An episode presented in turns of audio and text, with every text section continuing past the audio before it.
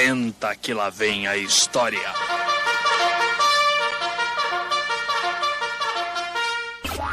Mais, muito mais alegria. Mais alegria. Em todo lugar, em todo lugar. Todo mundo ouve. Querida, cheguei! Chegamos! Só besteira. Olha que maravilha! Então, galera, como é que vocês estão? Estamos na área, estamos no ar de novo. Já tava com saudade, dei uma pausa aí, né, no finalzinho da segunda temporada. Começamos agora a terceira temporada e tem muita, muita, muita coisa boa esperando vocês. Tem muita coisa boa me esperando. Eu espero que o universo escute essa mensagem, leve, espalhe retribua de alguma forma. E no episódio de hoje nós vamos falar sobre um dos programas infantis que mais marcaram a história da televisão brasileira, a cultura pop brasileira. Nós vamos falar hoje sobre o Castelo Ratimbum, galera. Pois é, o castelo que foi tão importante, é tão importante para nossa produção nacional. Ai, Deus do céu, Nossa Senhora, só Deus sabe o quanto o castelo é importante na minha vida. E eu sempre falo para todo mundo, né, que o castelo, ele é circo, é teatro, o Castelo Ratimbum, ele é construção, cara. E para falar sobre o Castelo Ratimbum, eu conheço uma pessoa que gostaria muito desse assunto.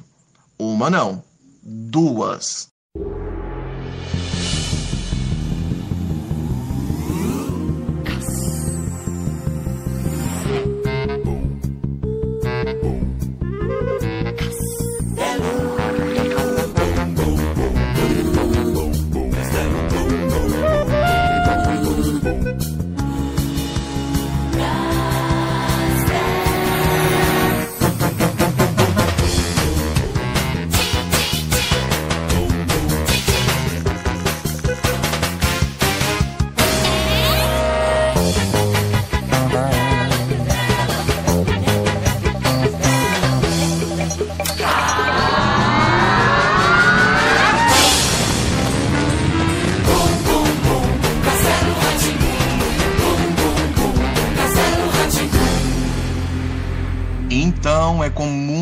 Prazer e honra que recebemos agora no nosso podcast Eduardo Silva e Pascoal da Conceição. Sejam muito bem-vindos. Eu estou muito, muito feliz com a participação de vocês aqui.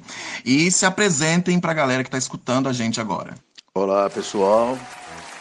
É, bom dia, boa tarde, boa noite a todos. É um prazer estar aqui com vocês para conversar um pouquinho, falar com vocês, trocar umas ideias. Tá bom? Vambora. Oi, Joey. Ouvintes aí desse programa. Senta que lá vem história. Tô muito contente também de estar participando junto com o Pascoal. Ah, tô aí, né? Na, na programação, pronto para as perguntas que virão. Obrigado pelo convite, querido. Que isso, eu que agradeço, estou muito feliz com a participação de vocês aqui. Vamos tocar esse negócio adiante. É, meninos, eu gostaria que vocês explicassem pra gente agora como foi que vocês chegaram no elenco de Castelo Ratimbum e também um pouquinho do que vocês faziam antes do castelo. Zé Canino, Pedro Biba. Bem, essa história é muito antiga, uma história lá do século. do milênio passado. Foi no milênio passado, me lembro. Quer dizer, me lembro mais ou menos algumas coisas, por volta de 1992, por exemplo, que eu gravava na TV Cultura alguns é, programas, aqueles programas da documentário, sabe, de BBC, aquele documentário do passarinho. Ali está o passarinho, o passarinho vem vindo, eu era locutor, né? E aí eu gravava esses programas. Né? E eu gravava esses programas e foi aí então que eu soube de um teste para o pro programa Castelo Ratimbum, que uma pessoa que me pediu uma carona, é, falou, ah, posso dar uma carona para mim? Eu falei, é, dei uma carona, e ele falou, espera só um pouquinho que eu vou fazer um teste num programa aí. E era o programa Castelo Ratimbum. Foi assim que eu cheguei no teste do programa do Castelo Ratimbum. Na época eu estava fazendo Hamlet no Teatro Oficina, né? Eu era ator do Teatro Oficina. Eu tinha vindo do Teatro Amador, eu, eu morava na, na Zona Leste, na Vila Prudente, e eu fui fazer um, um, um curso na Escola de Arte Dramática, acabei chegando no Teatro Oficina, e já estava no Teatro Oficina desde 1980. E fazia esses freelancers aí para conseguir é, alguma grana, né? E num desses freelancers é que eu acabei chegando no, no, no programa do Castelo. É, eu comecei com seis anos, mas dos seis aos 14 eu não considero porque foi muito instável, né? E aí com 14 anos, é, em 78 eu comecei a fazer novela, em 80 comecei a fazer teatro, em 83 comecei a fazer cinema e não parei mais.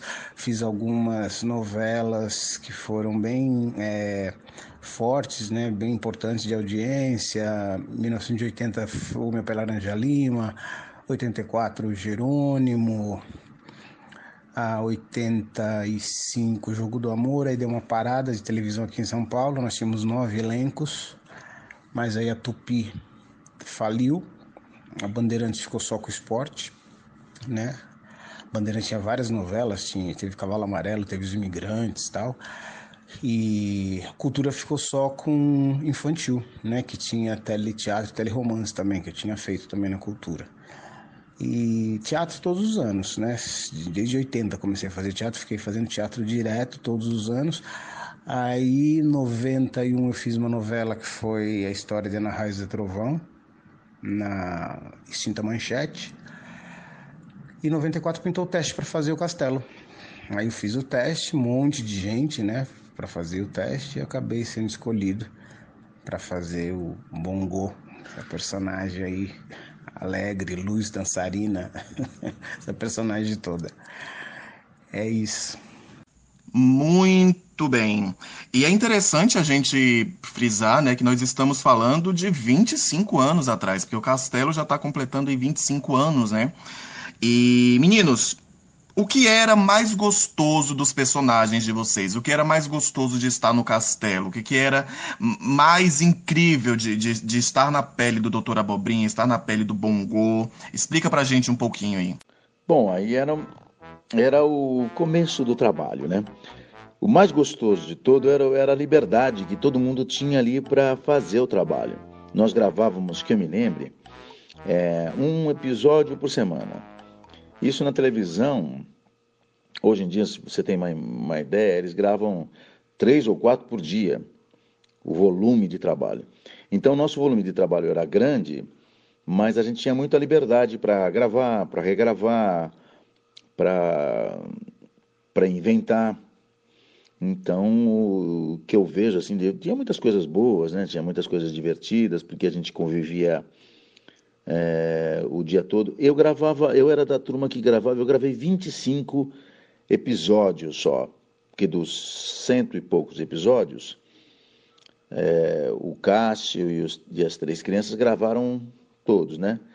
Eu era, aparecia uma vez só por semana, não sei se vocês se lembram, o Dr. Abobrinha só aparecia de vez em quando. Então eu era aquele personagem intermediário. E para mim era legal porque toda vez que eu chegava, toda vez que eu ia gravar, era um figurino diferente, uma maquiagem diferente. Que bom. Era tudo totalmente, tudo, tudo, tudo, tudo mudado. Eu gravava numa semana toda, né? O episódio. E eu sempre estava vestindo ou uma roupa diferente, ou uma maquiagem diferente. Era, o doutor Vaburinha aparecia um pouquinho, depois se disfarçava e vinha sempre disfarçado. Olha, o que me deixou muito feliz foi de conseguir pegar uma personagem que no meio dos anos 90 era uma personagem negra, né? Uma personagem negra que não fazia papel de, de marginal, nem de escravo, nem nada. E quase eu não pego essa personagem, né? Pouca gente sabe disso. Eu estava conversando uma vez com em, em, Curitiba, num evento que teve com o Flávio de Souza, que é um dos autores, ele nem ele sabia disso. A, a cultura com o politicamente correto ficou com medo do Bongo ser um serviçal, né? Porque nos, nos 90, negro sempre fazia papéis de serviçal, de marginal, de escravo, só isso, né? E aí quase que eu não pego. Aí falaram, não, mas então Bongo vai ser filho do dono da pizzaria. Ah, não, mas preto não tem pizzaria. Então Bongo não vai ser preto. Aí foram me clareando. Fizeram teste de maquiagem para me clareando, clareando, clareando, clareando. Aí acharam que ficou falso. Aí começaram a escurecer, escurecer. Aí acabou ficando um, com um tom de pele mais escuro que eu, que eu tenho. Eu já sou um negro bem retinto, né? Então eu fiquei muito feliz. O personagem era muito alto astral, né? E precisavam de um ator que dançasse também, eu sempre fiz musical, né? E era um personagem muito, muito, muito luz. E cada uh, episódio era um tema. Éramos cinco convidados, né? As crianças, o Cássio, a Rosi, o Mamberti estavam em todos os episódios. Mas um dia era o convidado era o Etevaldo, outro dia era a Caipora, outro dia era a Penélope, outro dia era o Abobrinho, outro dia era o Bongo. E cada episódio tratava de um tema, né? E teve um tema que era sobre morte. E um passarinho tinha morrido, eles tinham pego um passarinho que morreu, sei lá o quê.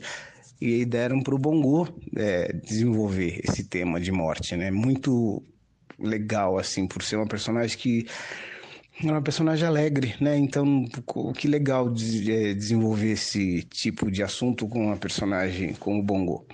E hoje, né, uma das coisas que mais me toca, né? Todo mundo fala: "Ah, você fez parte da minha infância, fez parte da minha infância, fez parte da minha infância". Isso é lugar comum, né, que todo mundo diz e me deixa muito feliz, mas quando eu vejo hoje, ah, jovens negros que têm entre 28, 30, 32 anos, que na época tinham uns 4 anos, né? cinco, seis, sete anos, que é a faixa que o Castelo pegava, e fala assim: você era uma referência para mim, enquanto negro na televisão, ah, que se deu bem, né? Isso para mim até hoje é muito forte.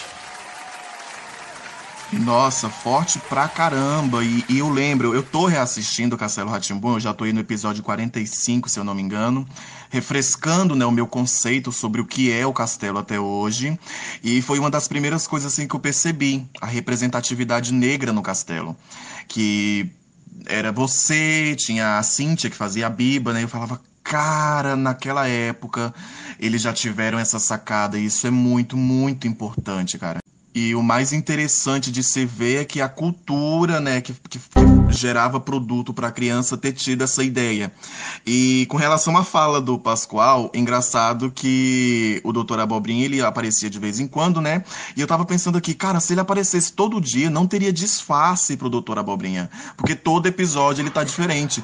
Tanto que tem até um episódio que ele vem vestido de bongô, né? Que é uma coisa que, que eu acho interessante esse link aqui para nossa conversa. E ainda falando sobre representatividade, é bom a gente lembrar, né, que, por exemplo, não se tinha uma estrutura de família no Castelo Ratimbu. O Nino era criado pelos tios, avós, as crianças a gente nunca via os pais deles. Então, é um programa antigo de 25 anos atrás que está muito mais além do que muitos programas de hoje em dia. Isso é muito interessante. E você comentou a questão do Etevaldo, né? O Etevaldo é um personagem também bem emblemático, bem ele representa muitas coisas, a questão das cores, o espaço, isso, isso é muito interessante para hoje em dia, para as temáticas que a gente tem hoje. Então, o, o, a cultura ela vinha antecipando coisas que hoje a gente está na batalha ainda, quer dizer, de negros estarem no elenco, ah, independente de estarem fazendo personagens de destaque e de estarem em personagens protagonistas. Quer dizer, você tinha a, a, a né, que fazia a Biba, fazendo o papel central. Você tinha o, o, Bongo, eu, né, fazendo o Bongo. Uh, você tinha o Etevaldo, né, o Belo, que ninguém sabia que ele era negro, né, é, por causa do, da maquiagem, né. E você tinha o Pascoal, né, que tem ancestralidade negra também. Então, na verdade, é, é, é isso é, é, quando hoje você tem nas novelas uma meia dúzia de preto, né? Hoje você a gente conseguiu apesar de nós sermos 52, 54% da população, nós ainda não, não, somos metade dos elencos, né? E, e, na cultura já tinha quatro, que hoje é um número normal ainda, né? E você comentou do, do dia que o, a abobrinha veio disfarçado de bongo. Esse dia a gente não conseguia gravar. A gente não conseguia gravar, porque eu sou super espalhafatoso e o, e o Pascoal também, né? a gente não conseguia gravar. É, entrava o bongo numa hora e o doutor Abobrinha fantasiado de bongo na outra. O bongo numa hora e o doutor Abobrinha fantasiado de bongo na outra. Quando os dois se encontram, como é que vai desempatar? Ah, dançando, né? E aí a gente se olhava e fazia umas cenas de espelho. E a equipe ria, o elenco ria, a gente não conseguia gravar. E o diretor assim, vamos concentrar, vamos gravar. Não conseguia gravar. Era muito legal. E isso que você comentou também, né, da, da, da, família plural, que é o que é família, né? Na verdade, família são os laços consanguíneos, família é quem mora embaixo do mesmo teto, família são os teus amigos. O que é família, né? Então, na verdade, família ah, necessariamente pode ser várias coisas, né? Tem gente que mora no mesmo teto e se trata como família, tem gente que mora em tetos diferentes e se trata como família, tem gente que não tem laço consanguíneo e se trata como família. E no, e no Castelo era uma grande família, né? Na, em todos os momentos e para aprendizado e para diversão, né? Muito legal isso que você apontou também, Joe. É, você veja, a gente, a gente fazendo o Castelo Ratimbum, eu mesmo me surpreendo de, com muita coisa de qualidade que se fazia na época. A música do Arnaldo Antunes e do Helios Skind é uma música maravilhosa. A música do Abu Janra, a cenografia, a coisa do Ratinho, essa, essa equipe que se reuniu para fazer o castelo é uma equipe muito criativa, muito poderosa e muito livre. E isso se deve também à direção da, da cultura da época, que era o Moila Laerte, que também abriu a possibilidade de se fazer um programa com tanta liberdade. E, e também eh, tem uma outra coisa que aconteceu nesse momento, que é o seguinte: a, a cultura não tem propaganda comercial nenhuma e ela tem traços, né? Assim, era, era vista por muito, muito pouca gente, cultura, aquela coisa toda. E, e, e o fato de ser visto por tão pouca gente era, ela, era, uma, era, uma, era uma televisão estatal, né? financiada pelo governo do estado de São Paulo. E as pessoas que, que faziam a programação naquela época eram pessoas ligadas à educação, ligadas à cultura, ligadas ao teatro, ao cinema, à televisão tinham essa preocupação, entendeu? Então, a cultura é quase que a, a, a prova do quanto é importante esse investimento na cultura livre dessa influência capitalista o tempo todo para determinar o que, que deve ser feito, para quem que deve se vender, o que não deve se vender, entendeu? E nessa época tem uma coisa que está acontecendo, uma uma pequena virada, uma grande, uma pequena não, uma grande virada que está acontecendo, que é o aparecimento da Xuxa, da, uhum, Cláudia, de, de outros programas infantis que vão fazer a criança ser o próximo consumidor. Né, né? A criança vai ser, vai, vai, vão aparecer uma série de programas endereçados a crianças, para que as crianças comprem iogurte, comprem brinquedos. As crianças acabam, vão ser, até então, as, os pais das crianças eram as pessoas visadas na propaganda. E a partir daí vão ser as crianças que vão ser visadas na propaganda, vão ser atingidas diretamente pela propaganda. Coisa que não tem. Se você que está assistindo o programa Castelo Ratimum, você não vai ver um marketing de nenhum produto. Não é? Por conta do quê? Por conta desse programa era, era um programa da Fundação da Cultura e um programa eh, criado pelo governo do estado de São Paulo. Né? Olha, isso que o Pascoal acabou de falar é de extrema importância, Joe, porque na verdade a, a cultura sempre foi e continua sendo a única emissora uh, aberta que tem programação diferente para diferentes idades de criança. Nenhuma emissora teve e tem isso até hoje. Então você tinha para crianças é, pequenas um tipo de programação, você tinha para é, crianças um pouco maiores outro tipo de programação para adolescentes. Então você tinha o Gloob Gloob, é, o, o, o Bambalalão, o, o, o Ratimbum, que depois teve o Castelo, depois teve o Ilha, você tinha o X-Tudo, você tinha o Cocoricó. Então, na verdade, você tem um, um leque de programações para desenvolver a criança enquanto ser, enquanto futuro cidadão. A, a cultura nunca imbecilizou a criança, nunca tratou a criança como um débil mental. Grande parte dos programas de televisão menospreza a capacidade de aprendizado da criança, de desenvolver raciocínio crítico na, na criança. O próprio Castelo, todos os episódios tinha análise de quadro, de obra de arte, a, a dança, né, que abria aquela caixa e tinha o balé, tinha a música, tinha uh, uh, uma, uma quantidade, um, música com instrumentos clássicos das, das, das, das passarinhas. Todos os episódios tinha uma quantidade de informação, é, é, de arte uh, e de cultura sem pesar, sem ser uma coisa é, chata de se ver. As pessoas têm ideia de que se você der arte, se você der quadro, se você der música clássica, se você der. É, é, música instrumental para criança, balé, que vai ser chato. Então, na, o, o, Castelo era um dos programas que tinha essa, essa é, variedade de opções para a criança e os outros programas da cultura também tinham. O interessante dessas falas de vocês é que nós estamos falando de uma emissora que era bem experimental, que usava bastante e que com seus produtos, com a sua ousadia, quebrou muitos recordes de audiência, né, com produtos infantis.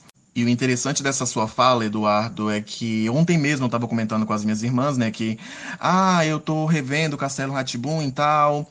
E cara, pra gente que, para nós que somos professores, para nós que somos artistas, para nós que pesquisamos, o, pelo menos para mim, o Castelo teve um impacto assim incrível, inacreditável. Eu não me lembro de nenhum programa de TV que tenha tido impacto na minha vida como o Castelo teve. Tanto que até no teatro mesmo, quando eu estava com a galera, eu escrevi muitos textos, e um deles eu escrevi fazendo uma homenagem a contos infantis e tudo mais. E, e nesse texto em si tem muita referência ao Castelo Ratimbum, da pela forma como ele me marcou. E o engraçado é que o Castelo, você assistindo, para, é um programa infantil, mas que fala muito com os adultos, principalmente com os adultos que ensinam, né? No, no caso, a classe dos professores. Então, é de, de um marco e de uma qualidade muito, muito interessante memorável, Castelo Ratimon. Zé Canino, Pedro Biba. E vamos seguindo aqui com a nossa lista de perguntas e assuntos que precisam ser debatidos.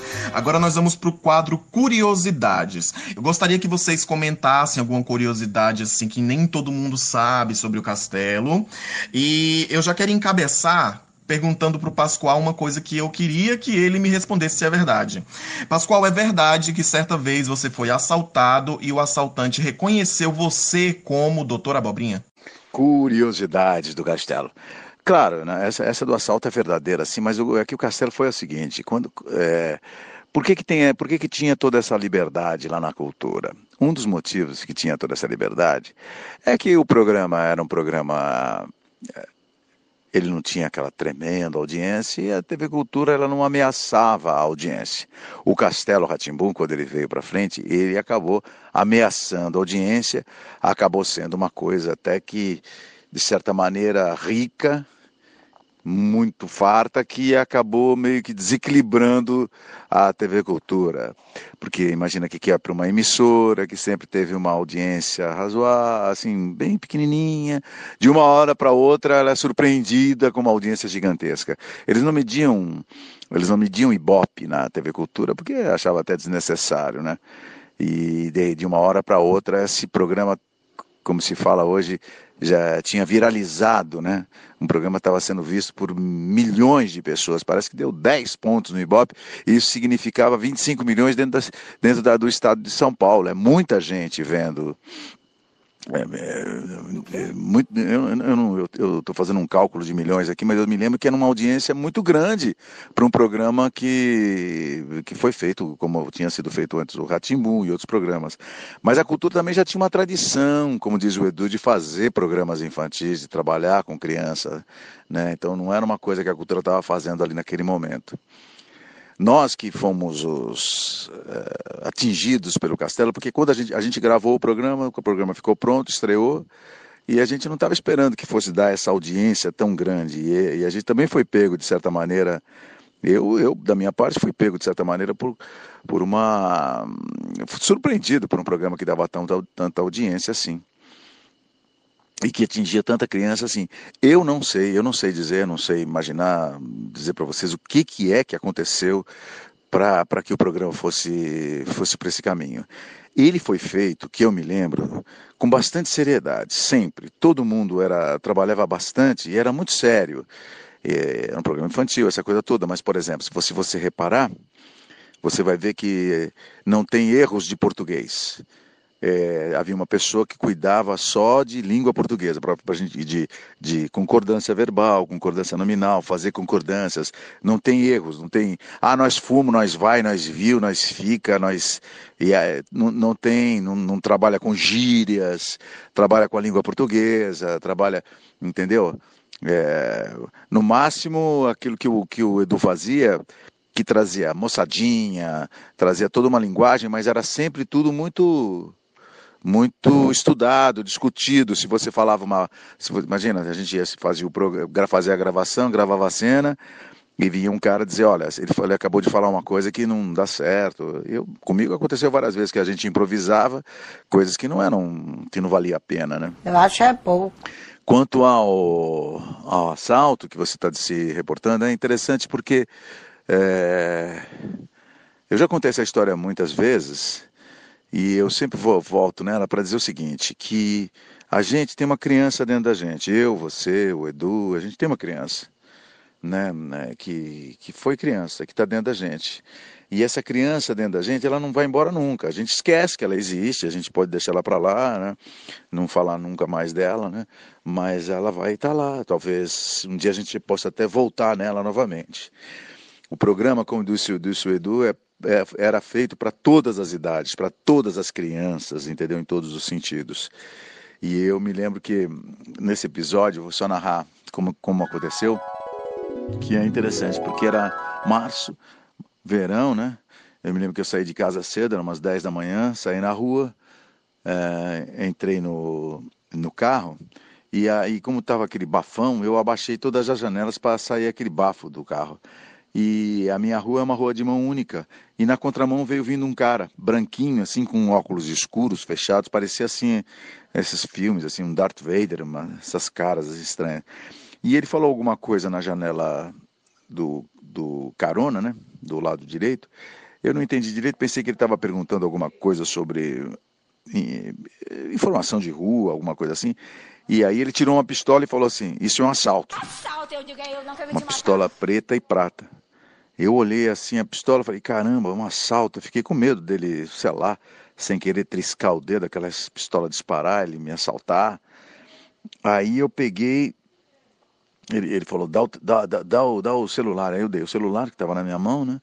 Aí ele falou, dá a senha do iCloud. Eu falei, gente, a senha do iCloud. Do quê? Nem imaginava o que era a senha do iCloud. É tipo internet. Aí ele pegou, aí ele pegou e falou assim, é...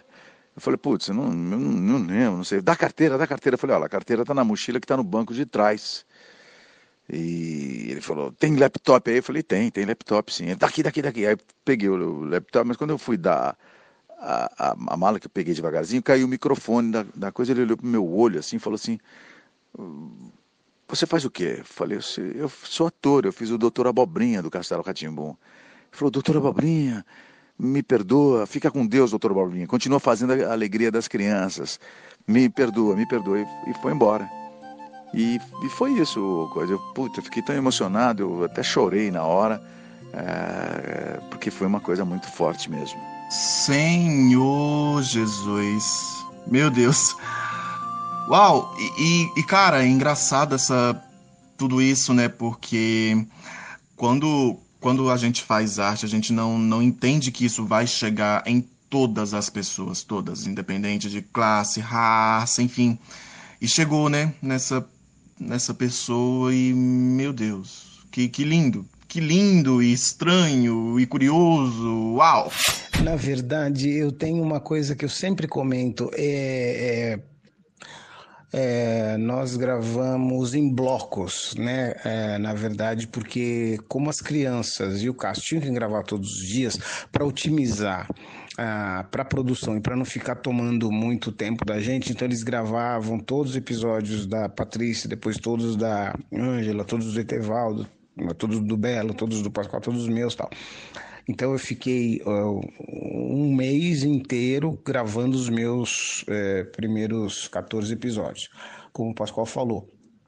Uh, e aí eu às vezes eu olhava para o cenário e descobri uma coisa nova que eu não tinha visto ainda.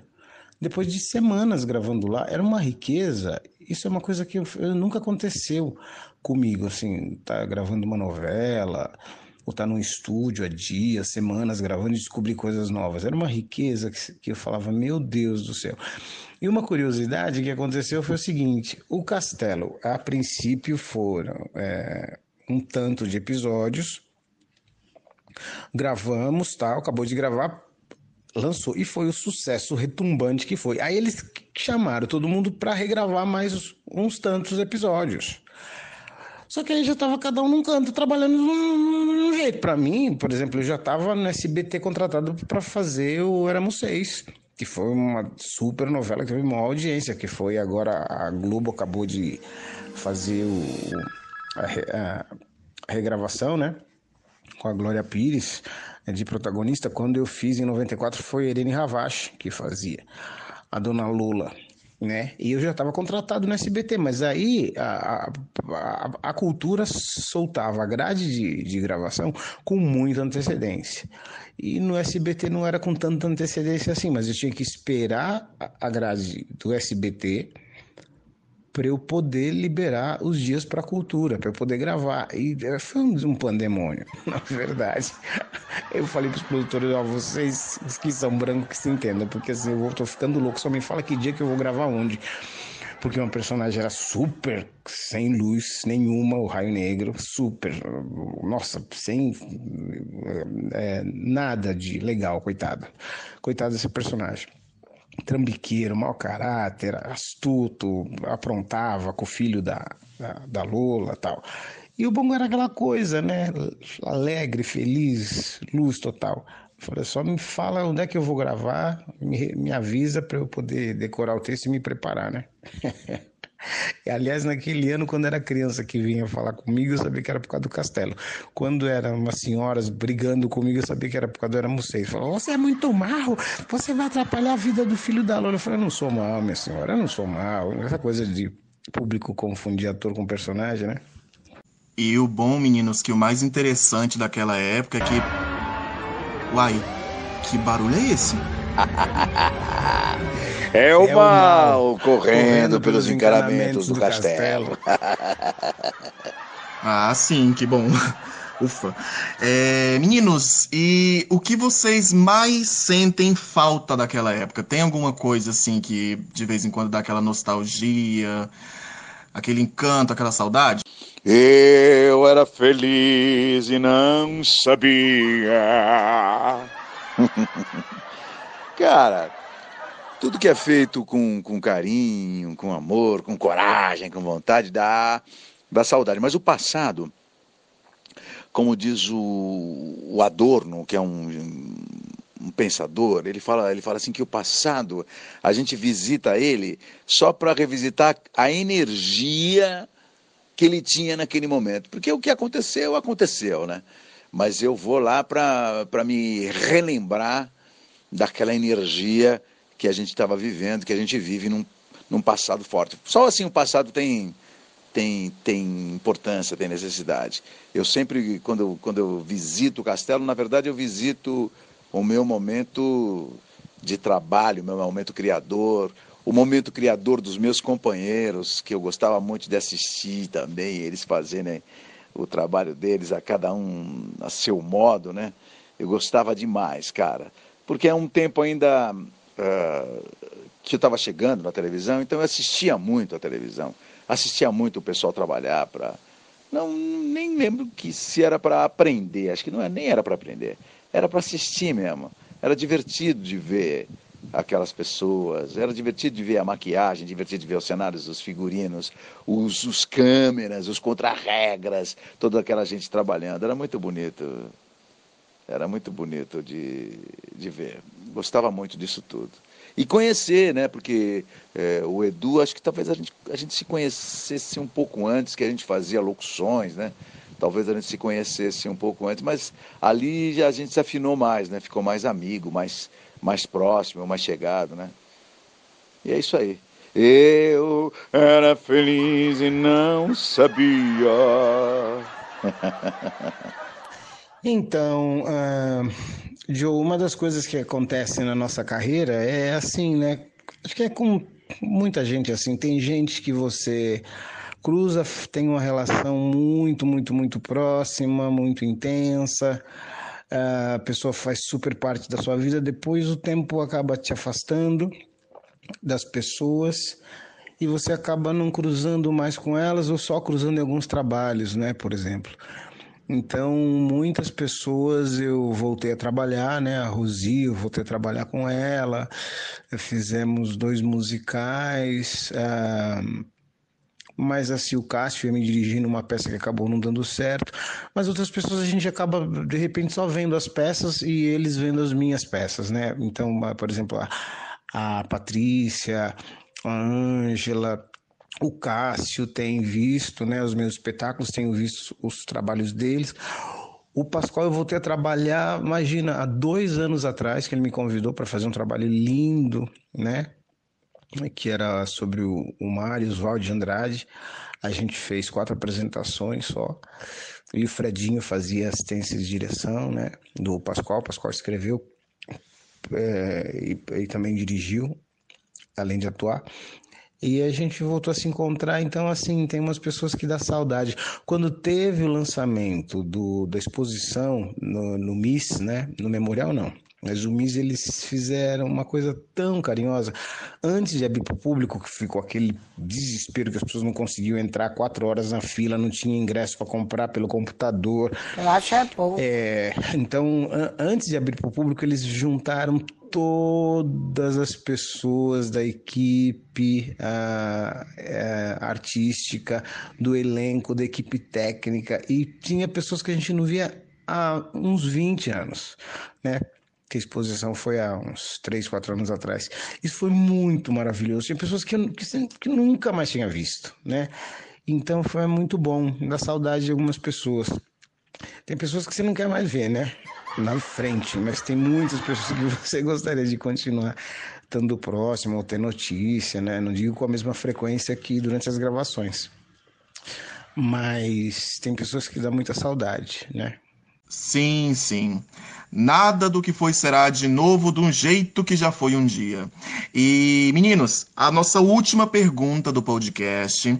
Conta pra gente aí o que, que vocês fazem hoje, ao que vocês têm se dedicado, como é que tá aí o presente, a carreira de vocês na atualidade. Bom, eu tô com uma série na Netflix que foi lançada dois meses atrás, chama Spectros. É um, é um terror que se passa no bairro da Liberdade. Quem é, é, são os protagonistas é uma negra, uma japonesa e um branco, aí, bem legal. Eu faço Chaguinhas, que dá um nome para o bairro da Liberdade. Eu não sabia que, eu sempre achei que da Liberdade fosse um bairro japonês em função da guerra, né? Mas uh, antigamente a Liberdade era um bairro, um cemitério escravo. E todo o centro ali tem a ver com, com escravidão, né? Tem um pelourinho na, na, na, na, João Mendes, a Ladeira da Memória, Lago da Pólvora, Lago da Forca, a igreja né, dos aflitos. Então eu faço a personagem que dá nome para o bairro da Liberdade.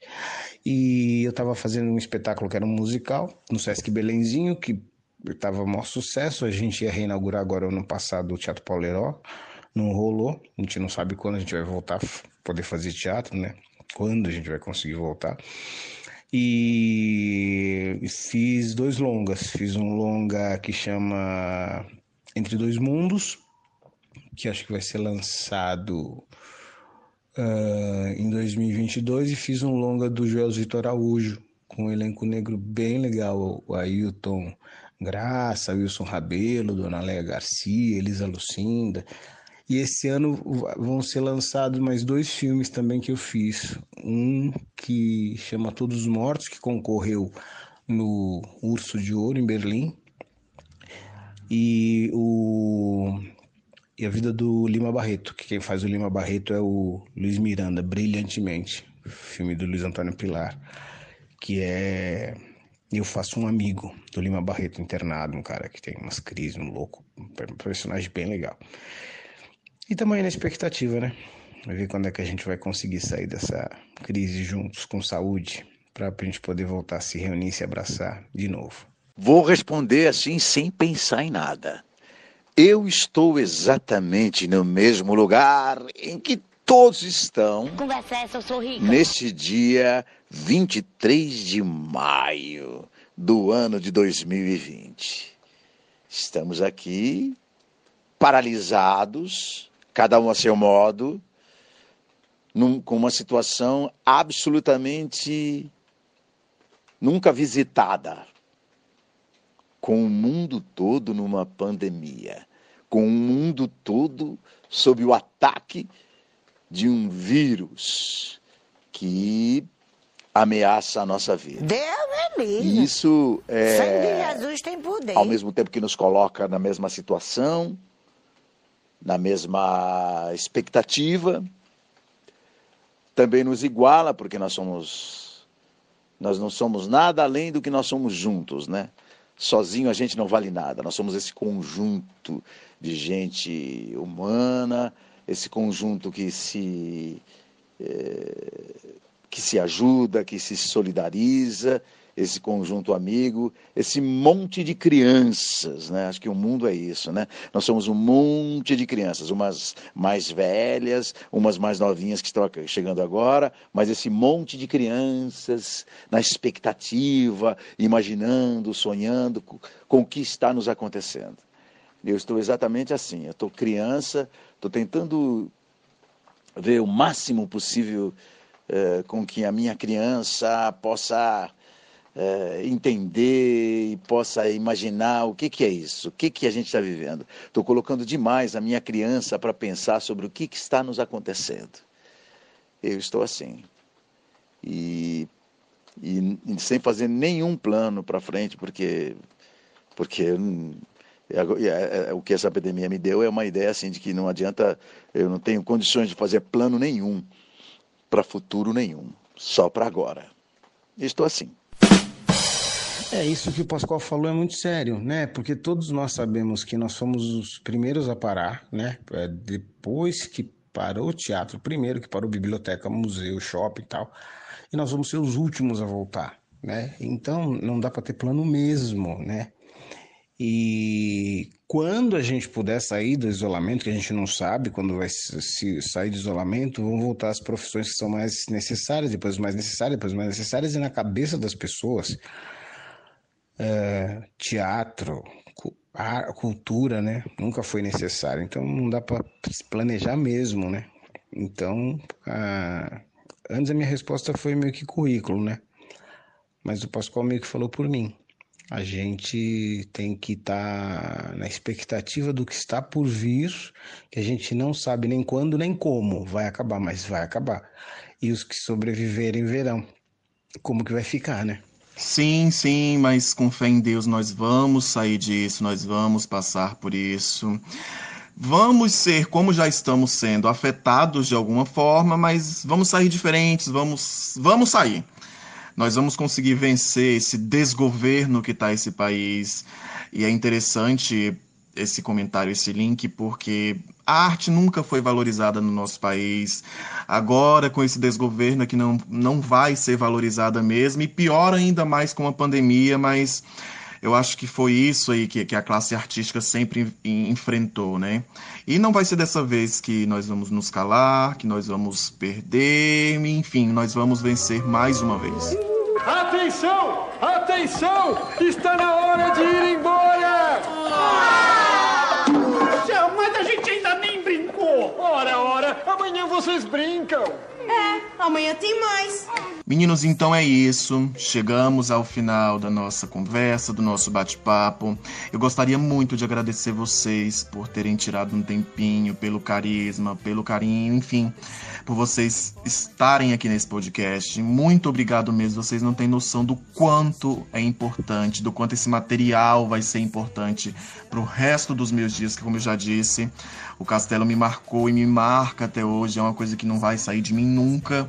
Muito obrigado, muito obrigado mesmo. E óbvio que antes de vocês irem embora, se despedirem do nosso público, eu não posso deixar vocês saírem daqui sem fazer uma palhinha dos personagens Doutor Abobrinha e Bongo. Terminando a nossa entrevista, deixa aqui o recadinho. Eu quero dizer uma coisinha só. Eu quero dizer que um dia esse castelo será, sabe de quem? Meu, meu, meu. E aí, galerinha? Olha, tudo purpurina? Vai ficar sempre tudo purpurina, legal? Não importa o problema, não importa a dificuldade, tudo vai ficar purpurina. Beijo, galerinha! Valeu, gente. Valeu, gente. Um beijão, até mais. Que coisa linda, meu Deus. Uau! Meu Deus do céu. Então é isso, pessoal. Chegamos ao fim de mais um episódio. Começamos aí a terceira temporada desse podcast. E eu quero agradecer muito, muito pela audiência de vocês. Eu não sei de qual região do mundo você está me ouvindo, não sei por qual plataforma você está me escutando, mas eu te agradeço muito, muito, muito pela sua presença e por você estar tá aqui presenciando esses momentos tão importantes para mim. Que, que, vem sendo essas entrevistas, esses encontros, esses, esses bate-papos aqui nesse podcast. Muito, muito, muito obrigado.